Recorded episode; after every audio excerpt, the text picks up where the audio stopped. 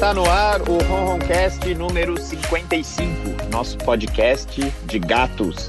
Eu sou o Leandro, eu estou aqui com a nossa veterinária Fernanda Fê. Boa noite, bom dia, boa tarde.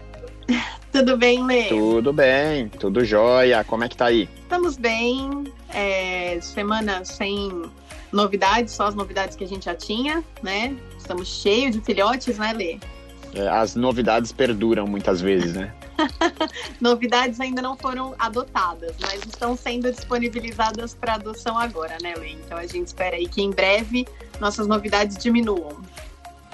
Ô Fê, e hoje o programa tem um, um grande papo com a veterinária, é isso? É papo com as veterinárias?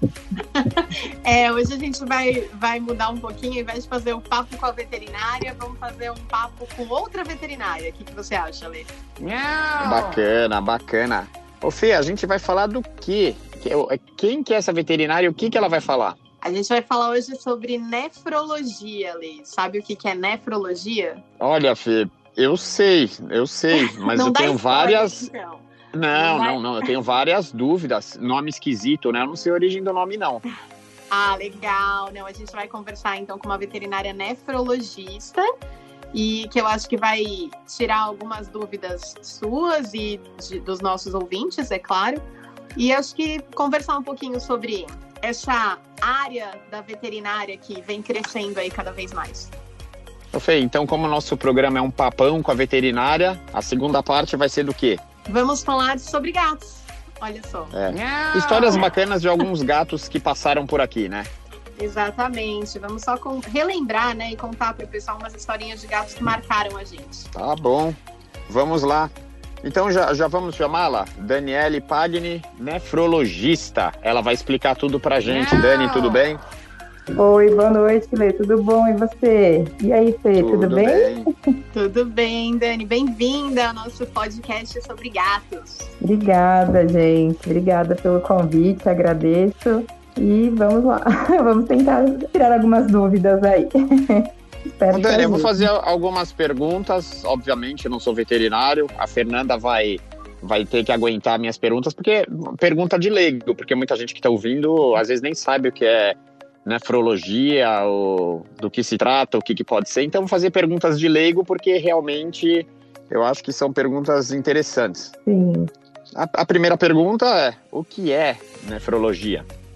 Nefrologia é a especialidade médica que vai cuidar, né, vai fazer o diagnóstico e o cuidado, né, o tratamento clínico, né, de todo o trato do sistema é, urinário, né? Então, rim, né, bexiga, né? Então a gente vai estar tá fazendo todo o tratamento, o diagnóstico da doença e o tratamento, né, de, desse paciente, desse animalzinho, principalmente os rins, né? É é muito importante para o gato, né? Os gatos É muito comum ter problema renal, né? Sim, infelizmente a gente acaba tendo aí uma demanda muito maior, né, de, de doenças renais em felinos, né, nos gatos do que em cães, né. Então a gente pega pacientes às vezes jovens e pacientes idosos, né, onde é mais comum pacientes em torno de a partir de 11 aninhos já apresentarem algumas alterações é, renais, né? Às vezes passa desapercebido para a gente, né, no início, mas já são alguns sinaizinhos aí que alguma coisa não anda bem. Aí por isso é importante estar tá fazendo sempre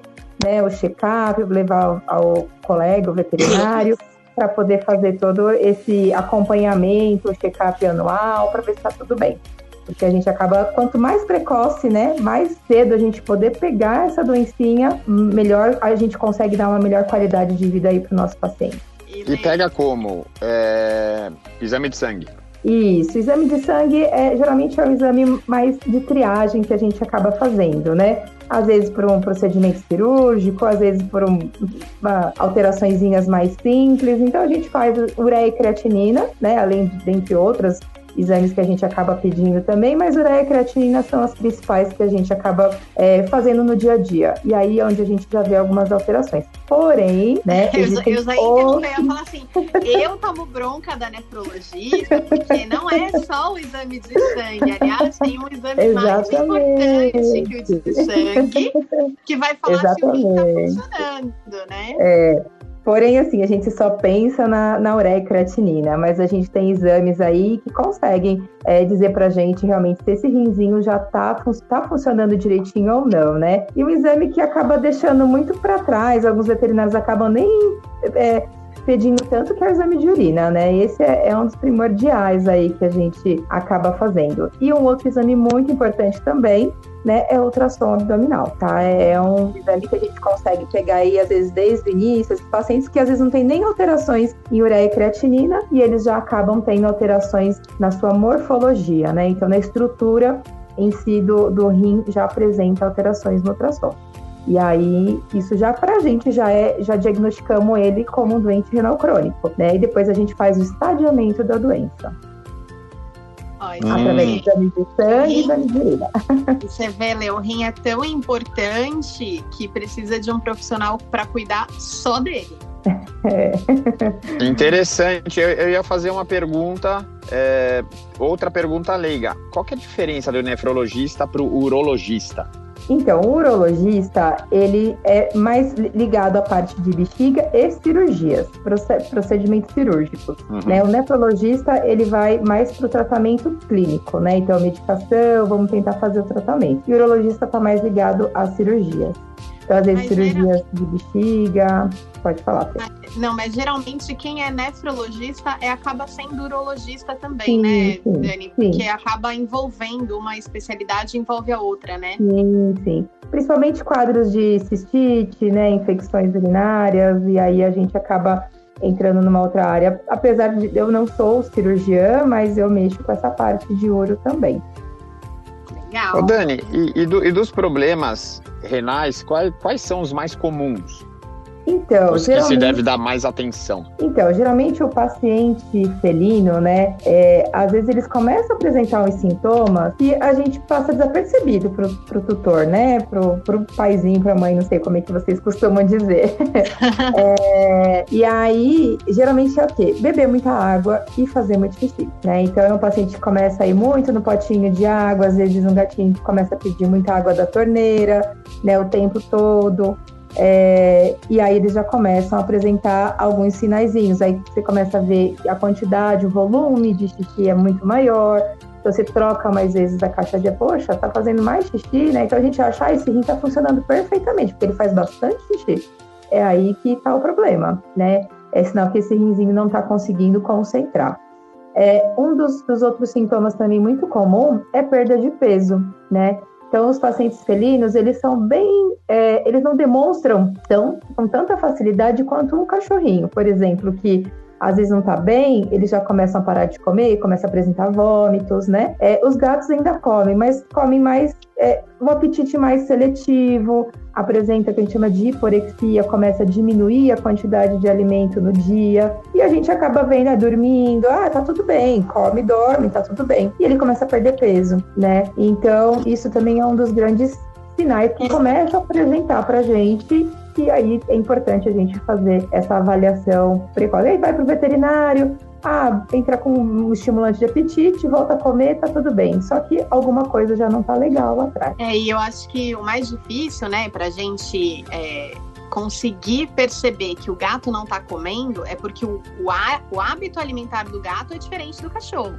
O cachorro Sim. você põe a comida, ele come e acabou. O gato come Exatamente. várias vezes ao dia. O dia todo, né? Exatamente. E, e, geralmente as pessoas não têm só um gato. Elas Sim. têm dois, três gatos. Inclusive, a gente incentiva, né? Ter sempre mais de um gatinho aqui. E aí ele não percebe que a comida está sobrando porque todos os gatos estão comendo. Come, ele só vai perceber mesmo quando tiver aquela aparecer um pouco mais as costelinhas. E às vezes é um gato peludo, então é um gato que vai ser mais difícil visualmente de você ver essa perda de peso. Né? Então não tem essas questões que acho que dificultam aí um diagnóstico. Sim, sim. É, às vezes pode alguns pacientes também começar às vezes a apresentar vômitos, né?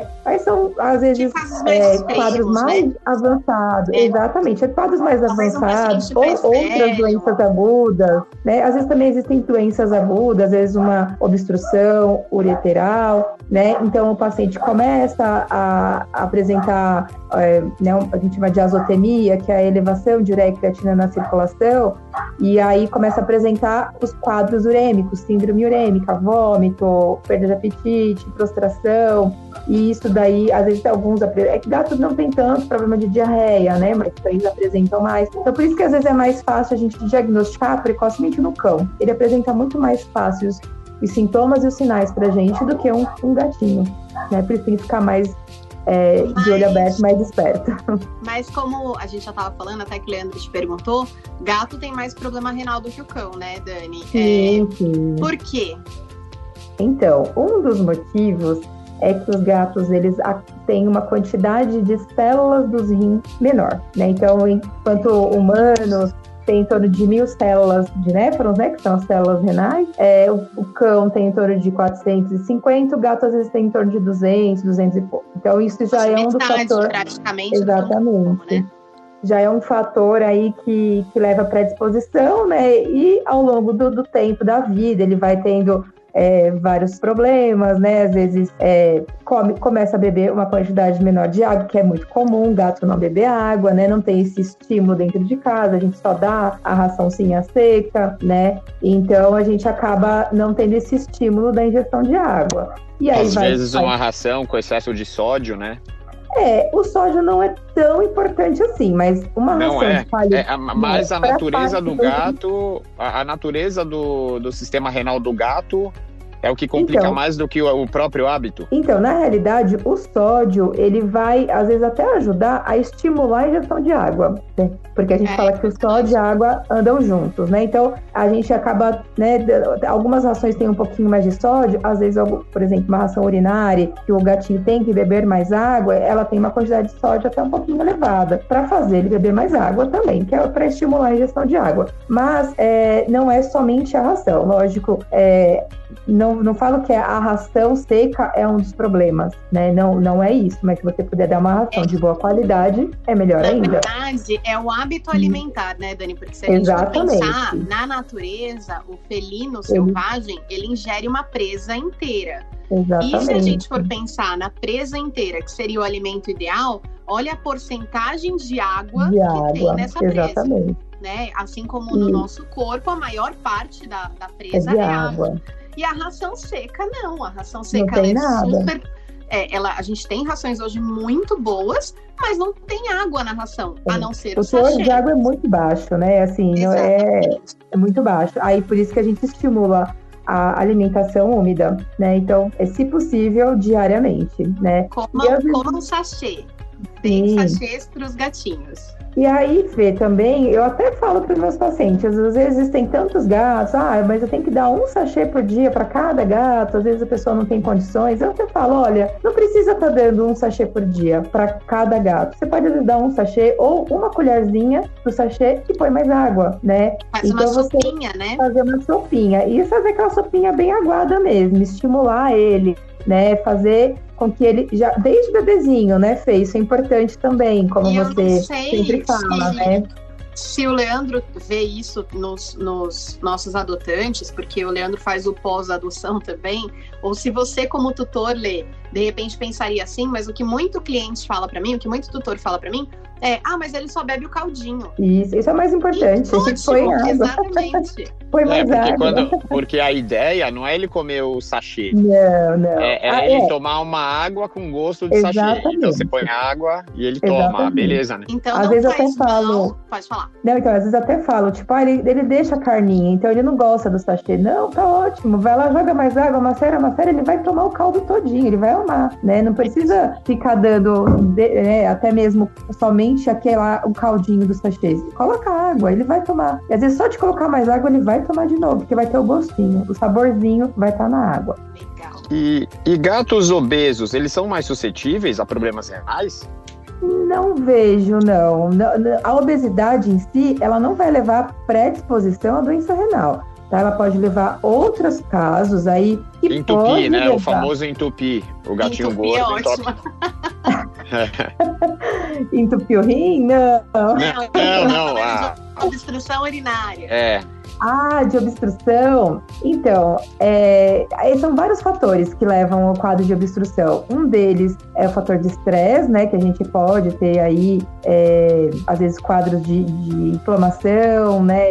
De uretra, de, de uretra e de cistite, é, formação de plugs e a baixa injeção de água, né? Isso tanto no, no gato obeso quanto um gato jovem, esbelto, isso pode acontecer, tá? Então, por isso a gente pede para estimular a ingestão de água. Espalhar potes de água pela casa, fontes, fazer água saborizada, né? Então, às vezes eu peço para alguns tutores, ah, mas ele não gosta do sachê. Ah, então vamos fazer o seguinte, vamos fazer, ferve um peito de frango, não põe sal, não põe nada. Ferve com um litro, um litro e meio de água. Tira aquele peitinho de frango, faz uma comidinha para você. A aguinha do frango deixa esfriar e oferece pro gatinho, né? Então vai ter um saborzinho de, de, de franguinho. Você pode fazer com fígado, é, o tutores faz com atum, Danone, né? Eu falando aqui, mas tem coisas que a gente não pode, mas uhum. são coisas que vai estimular ele a beber água. Então, assim, eu sempre falo, uma colherzinha e põe mais água. O importante é ele beber água.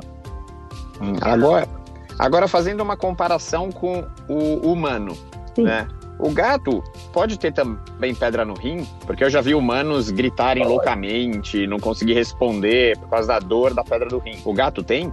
Tem. Gatos, eles podem formar pedras nos rins, tá?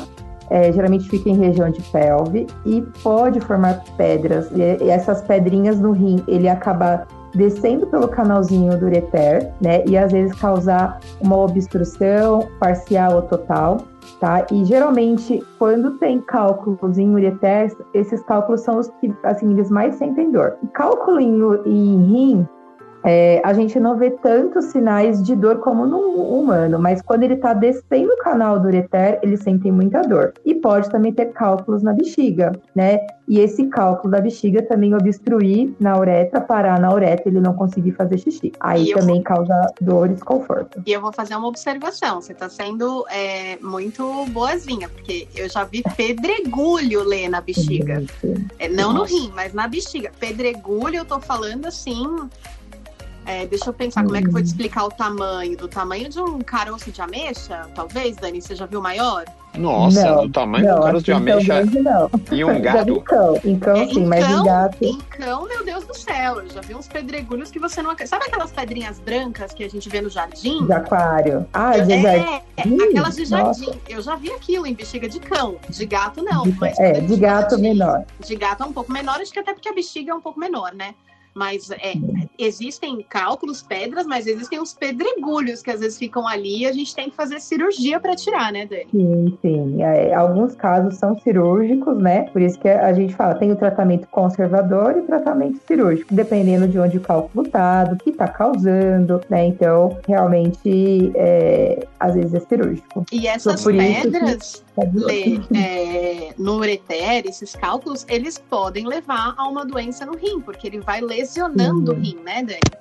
Exatamente. É, é o que eu sempre falo, né? O rinzinho, ele é uma esponja, né? Logicamente, a gente está falando de um dos problemas que pode levar a doenças renais, da baixa ingestão de água. Existem outras causas, mas o cálculo em rim, ou cálculo em ureter, ou uma obstrução em uretra, isso vai agravar, né, a, o rim e vai, esse rim vai sofrer com esse problema. E aí isso vai levar ao quê? Morte de mais células, mais néfrons. E aí vai acabar levando progredindo mais ainda a doença, tá? Então, é... e assim, não é somente, lógico, a ingestão de água que vai formar cálculos, tá? Existem animais que têm a predisposição, existem doenças sistêmicas, às vezes uma hipercalcemia pode formar cálculos, né? Então, às vezes, a dieta inadequada, né? Isso, é. Alimenta, algumas alimentações que às vezes né, somente ração seca, não bebe água. É, algum, alguns animais, como eu falei, têm predisposição a formação né, de urato. Isso são coisas mais técnicas aí, os tipos de cálculos, né? Que a gente vê. Dá para fazer um é... próximo episódio só sobre pedra no rim, né? mas a gente tem que tomar cuidado, né? E alguns casos são cirúrgicos, sim. né? Por isso que eu falo, às vezes tem pacientes que tem cálculo em ureter, que é o canalzinho, né, entre a, o rim e a bexiga, e às vezes o paciente tá ótimo, pleno, maravilhoso, e, e o tutor nem tá sabendo. E de repente, quando você vai fazer um ultrassom, por exemplo, aquele rim já está totalmente comprometido e a gente não tem muito o que fazer. Então, por isso, ficar bem atento em alguns sinais que eles apresentam. Ah, legal. E, e, é muito comum em seres humanos o transplante de rim. Existe Sim. transplante de rim para gatos? Infelizmente, ainda não, assim, já foi feito vários estudos, vários projetos, trabalhos, animais que foram transplantados, mas infelizmente é, não conseguimos ter uma boa resposta. Então, ainda a gente não consegue fazer transplante renal, hum. tá? E hemodiálise? É, eu, eu posso falar uma coisa sobre transplante curiosa, Lê? Uhum. É, existe uma questão ética no transplante. Porque. A doação, né? Do paciente, é, paciente nós, doador. Exatamente. Nós doamos o nosso rim por conscientemente. Sim. Agora, o gato, ou né, qualquer animal, mas a gente está falando de gato, é, como você iria decidir qual é o gato que vai doar? E partindo do princípio que ele já é um paciente com predisposição a ter um problema renal, você não estaria condenando esse gato, porque ao invés de ele ter dois rins com metade dos néfrons funcionando, ele vai ter um só. Uhum. Então lá na frente, quando ele ficar idoso, será que esse rim não vai fazer falta? Aí, na realidade, que... ele vai ter, assim, é, tem alguns casos, né, nos Estados Unidos que eles já tentaram fazer e assim a pessoa vai, ah, eu vou transplantar o meu gato, né? É, então você vai adotar o doador. Então você vai ficar com dois gatos Ai, doentes renais Eles Nossa, a minha ideia foi completamente diferente. Eu, eu, não pensei em pegar um gato 100% saudável, sei lá, uma filha é. de adoção, pegar um gato que tá com um problema muito sério em algum outro, sabe, no estado terminal, uhum, sei lá. É. Não, não pegar o rim de um gato saudável, saudável e colocar. É. é Infelizmente só dá pra gente fazer assim, né, Fê? Com gatos saudáveis. A gente é, não tem como. Não, eu acho que o grande problema é que o gato doente, o rim dele tá. Porque quer é. queira que não, o rim sofre com inúmeros problemas. E mesmo Sim. um gato que, a não ser que seja um gato que morreu atropelado jovem, e aí eu não sei quanto tempo teria ali para usar esse rim. Mas se o gato tá mais velho, tá idoso ou tá doente, o rim não tá legal. Então não Sim. vai adiantar a gente usar esse gato, entende? Entendi. E, e hemodiálise? Então, hemodiálise fazemos em alguns casos, tá? Na verdade, foi Fê. Falei sucesso, hemodiálise já é uma realidade. É, em, é, é, em, alguns casos, tá? A gente rea realiza é chamado de técnicas dialíticas, né? Então tem a hemodiálise e a diálise peritoneal, tá? É, algumas técnicas é utilizada nos felinos, tá? Geralmente o que é mais comum utilizado é a diálise peritoneal, porém depende de cada caso, né? Não são todos os doentes renais crônicos que realizamos essas técnicas. Alguns pacientes, é, lógico, de, é, depende muito também em questão do peso, né? Do tamanho do, desse, desse paciente. Então, gatos maiores, a gente consegue fazer uma diálise, mas depende da, do tipo da doença. Então, se for uma injúria renal aguda, né, que é a ira que a gente chama, onde o paciente é saudável e por algum problema está causando uma lesão grave aguda, naquele momento, naquele rim, ele está sofrendo. Então, aquele rim não está conseguindo fazer a função dele. Então, a gente vai ver aí elevação de ureia, creatinina e outras coisas aí, tudo alterada. Então, esse paciente a gente encaminha para a diálise peritoneal, né? Então, onde a gente vai dar uma, um descanso para esse rim e a gente vai fazer a função dele enquanto ele se regenera. Se regenera, não, né? Se restabelece, para depois fazer a função dele. Inclusive, eu acredito que um dos podcasts de vocês, vocês fizeram, eu ia falar isso. é o Cato, né? A gente um entrevistou nosso. Que comeu lírio. e ele fez é. eu não sei se você tá lembrado. O Cato, paciente da doutora Daniele. É, o ah, Cato, é, é o Cato, é. Isso, ele Narja, sofreu né? uma injúria, exatamente. Ele sofreu uma injúria renal aguda, uma ira. Nesse caso, a gente indica a diálise peritoneal. E Agora salvou a vida dele, né? Exatamente. Né? Ele tá ótimo até hoje. Sucesso. É, e alguns casos, infelizmente, de doença renal crônica mais avançada, né? Como eu falei, a gente estadia a doença, estágios avançados da doença, infelizmente a gente não consegue fazer hemodiálise ainda não é viável, justamente porque no humano a, a, nós temos, né, são cinco estágios da doença renal. Nos animais, cães e gatos, são quatro. Por quê? O quinto estágio é aquele paciente que está fazendo hemodiálise aguardando um transplante renal, né? E como a gente não tem ainda, né, é, sucesso nessa parte de transplante, então, infelizmente, a gente é, não tem como manter um paciente fazendo hemodiálise ou diálise peritoneal toda semana, né? Porque esse rim já não, não tem mais essa função, né? Não vai dele. recuperar, né? O Não vai recuperar, exatamente. Recupera. A diálise ela Exatamente. seria para ganhar tempo para uma Exatamente. definitiva que a gente ainda não tem na veterinária hoje, né? Exatamente, como um transplante. Eu tiro aquele rim que tá ruim, vou colocar um rim melhor, né? Por mais que eu coloque um rim melhor ali, aquele paciente, no caso dos humanos, ele continua sendo um doente renal crônico. Ele volta para o estadiamento 2 ou 1, um, dependendo do, do quadro como ele tá. Então, ele sempre vai ser um doente renal crônico, né? E infelizmente a gente não consegue fazer manter um paciente crônico em hemodiálise ou diálise, a não ser quando são casos agudos, como a gente comentou. Ah, legal. Ô, Fê, ó, eu, eu sanei minhas dúvidas que eu tinha separado aqui. Acho que com essas dúvidas que eu tinha já deu para ter uma ideia bem legal do que é, do que é a profissão e, e, e quais os principais problemas, né? Ah. Sim, é, eu queria até agradecer, doutora Daniele, nefrologista. É, passa pra gente o seu Instagram, onde que o pessoal pode te encontrar e ressaltar como veterinária a importância de você procurar um especialista. Porque não é porque você tem o seu clínico geral que você não precisa do especialista. Graças a Deus, a medicina veterinária ela está evoluindo como a medicina humana. Então, hoje, se você tem um Uhum. problema na pele, você vai no dermatologista. Se você tem um problema no coração, você vai no cardiologista. E a nefrologia já veio aí para veterinária, tá, tá crescendo com força total.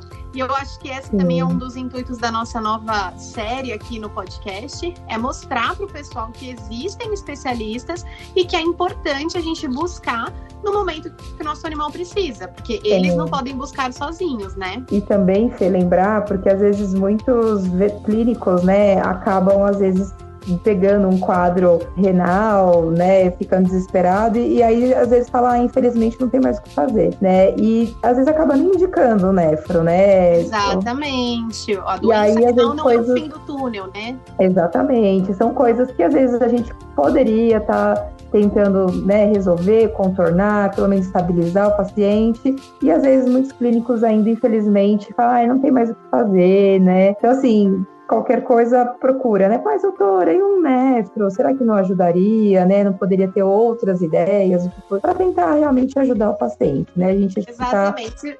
é, Se o encaminhando para isso, né? Tentar se fazer o o melhor. gatinho for renal, não é o fim do mundo, né? Até porque é, só para finalizar aqui, o gato ele tem mais problema renal do que o cão, né? Comparado com o cão, porém é, ele sobrevive melhor com a Exatamente. doença renal do que o cão, né? Ele é um gato Exatamente. que se adapta e é- é- eu acho que entra aí aquela história das sete vidas, sabe, Lê? Então, quando É, e tá aí a importância da nefrologia para os gatos, né? Então, pessoal, procurem, vão atrás de, de um nefrologista que é muito importante para o gato. Exatamente. Obrigada, então, doutora Daniele, pela sua agradeço. participação. A gente vai colocar aqui o Instagram da, da doutora Daniele na, na descrição do, do episódio. Quem quiser procurá-la, saber dicas, tirar dúvidas, eu acho que você fica à disposição, né, doutora? Sim, sim, fico à disposição. Pode, caso precisar, às vezes, do WhatsApp, né? A gente tem o WhatsApp da, de Nefra também, pode mandar algumas é, é, dúvidas, tá bom? A gente vai tentando ajudar da melhor forma possível, tá bom? Dani, muito obrigado pela atenção aí disposição, e pela, pela descrição. Precisando de mais, né? Quiser convidar, adorei.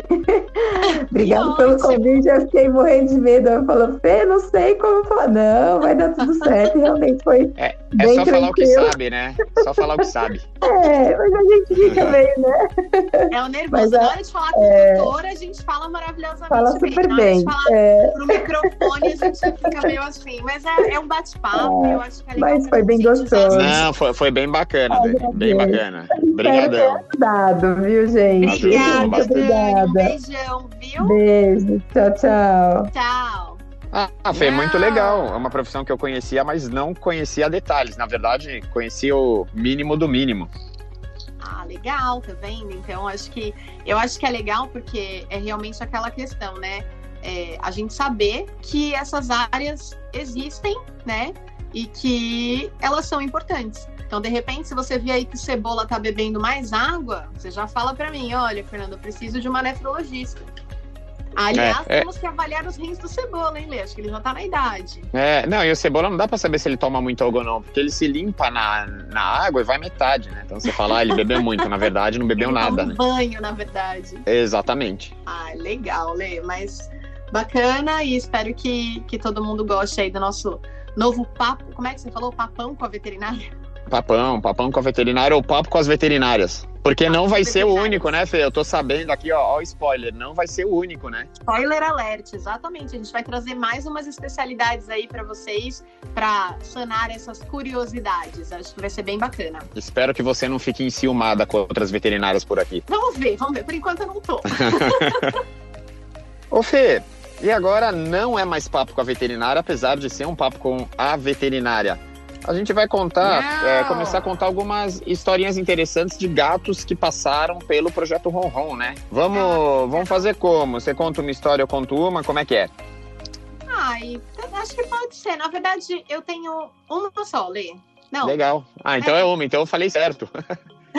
eu a gente, a gente tá decidindo as histórias ao vivo, pessoal, que interessante. Aqui não tem. É, não tem muita coisa combinada, né, Fih? A real é que assim, né, Lê? A gente tá aí com quantos anos de projeto Ronron? Ah, vai pro quarto, quinto, né? Tá terminando o quarto ano. Projeto Ronron. É, não sei na conta, mas acho legal você trazer isso para o próximo episódio. Quantos gatos doados, ou talvez para o episódio final. Né? Não fala agora? Eu tenho o número, Fê, que eu tava dando uma olhada lá. Eu tenho o número, vou guardar. Nossa, você já tem o número? Guarda, guarda. Para os próximos episódios. Quantos gatos doamos nesses cinco anos?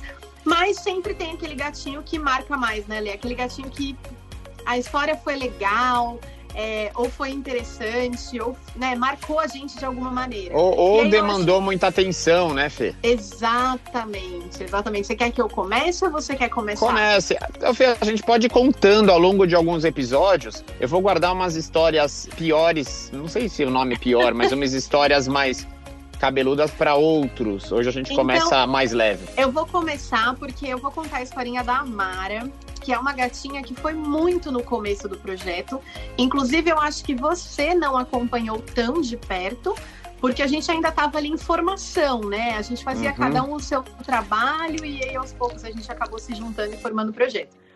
Mas a Amara foi uma gatinha que o Fernando, nosso colaborador, que a gente já conversou. Gente sempre o Fernando, sempre, sempre Fernando. o Fernando, encontrou no meio de uns entulhos. Ela devia ter 15 dias de vida, talvez menos, eu não vou saber estimar. E ele me mandou uma mensagem, ele falou, Fernanda, achei uma gatinha. Eu não estava na, na, clínica, eu não estava perto. Falei, Fernando, só consigo ver essa gata amanhã. No dia seguinte, ele falou, vou cuidar dela aqui.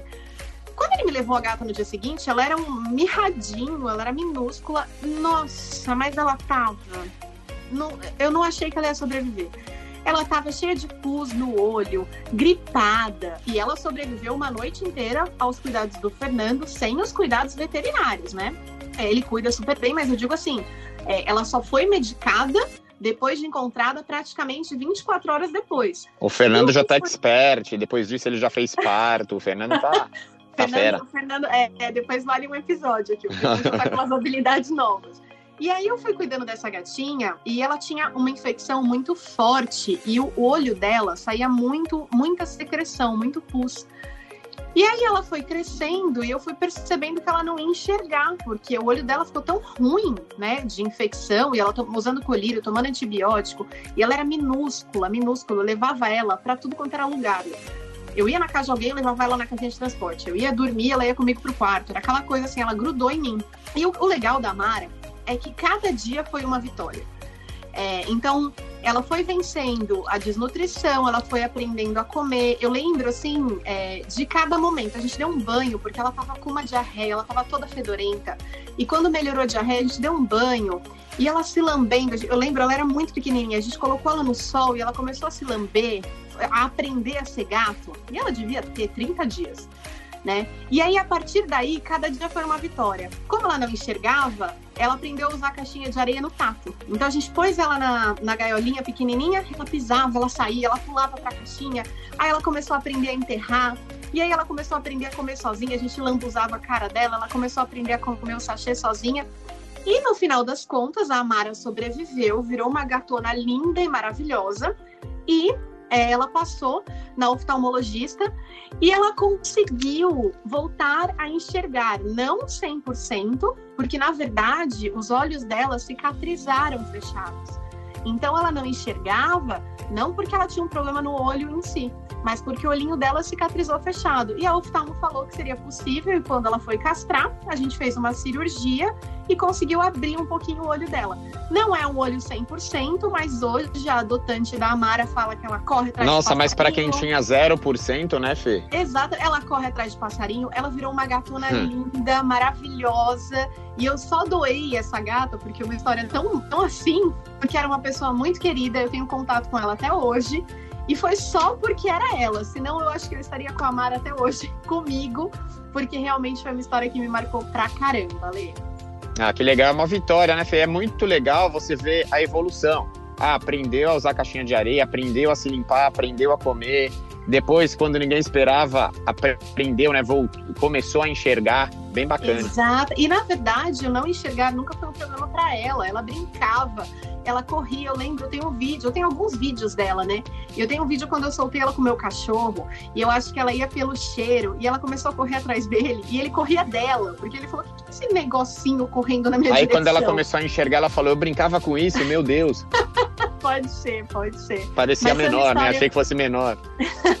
pois é, pois é. Mas foi uma história muito legal, e eu lembro que a gente literalmente comemorava ela, ela comia muito na seringa, e eu lembro que a primeira vez que ela começou, ela, eu, ela pisou na, na papinha, assim, no sachê, lambeu a pata e aí enfiou a cara, assim, nossa, mas a gente até chorava de alegria.